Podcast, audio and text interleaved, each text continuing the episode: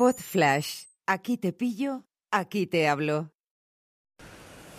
Hola a todos, aquí Nacho, buenos días. Hoy es 21 de febrero y quería dejaros un audio que, que me sirvió el pasado martes para prepararme un pensamiento del día, como le llamamos en Toastmaster, en relación al tema de mi desconexión, al menos parcial, de, de las redes sociales.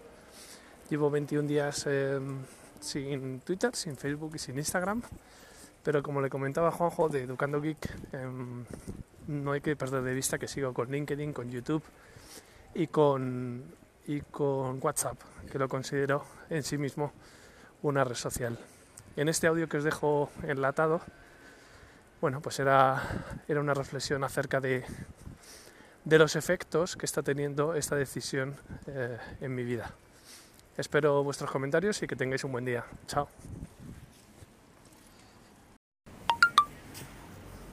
Sucedió ya hace algunos años. Mi chica comenzó a comentarme que había hablado con Cristina, con Miriam, con amigas nuestras, que son las esposas de amigos nuestros, buenos amigos. Y ellas le decían, por Nacho no te pregunto, porque veo que le va muy bien en las redes sociales.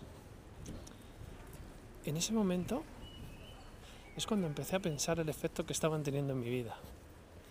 Y si tendría relación esto con el hecho de que mi teléfono cada vez sonaba menos, y no me estoy refiriendo a las llamadas de Yastel, sino a esas llamadas de amigos o de amigas, de esos buenos amigos y amigas que todos tenemos, y que antes te llamaban para preguntarte, oye, ¿qué tal te va la vida?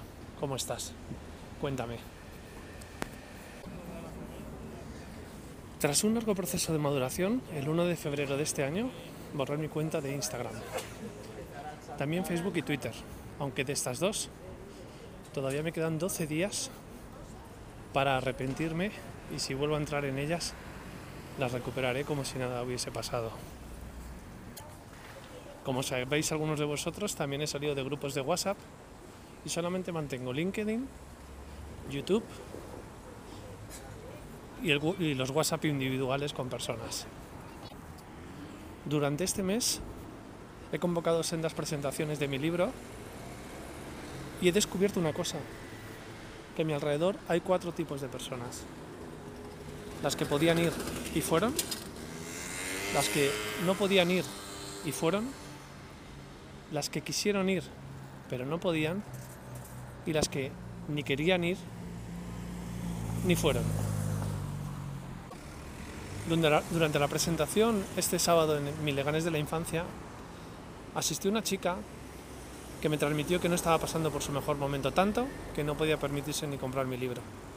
Yo estaba tan emocionado, rodeados por mis seres queridos, pero fui capaz de salirme de esa cresta de mi ola para, mientras ella se ponía el abrigo, regalarle mi libro para que lo leyera.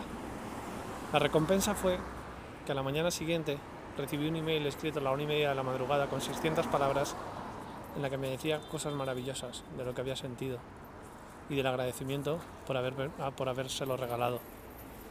Fue en ese momento cuando sentí que quizá las redes sociales o determinado uso de ellas nos están haciendo perder precisamente la capacidad para ver a las personas.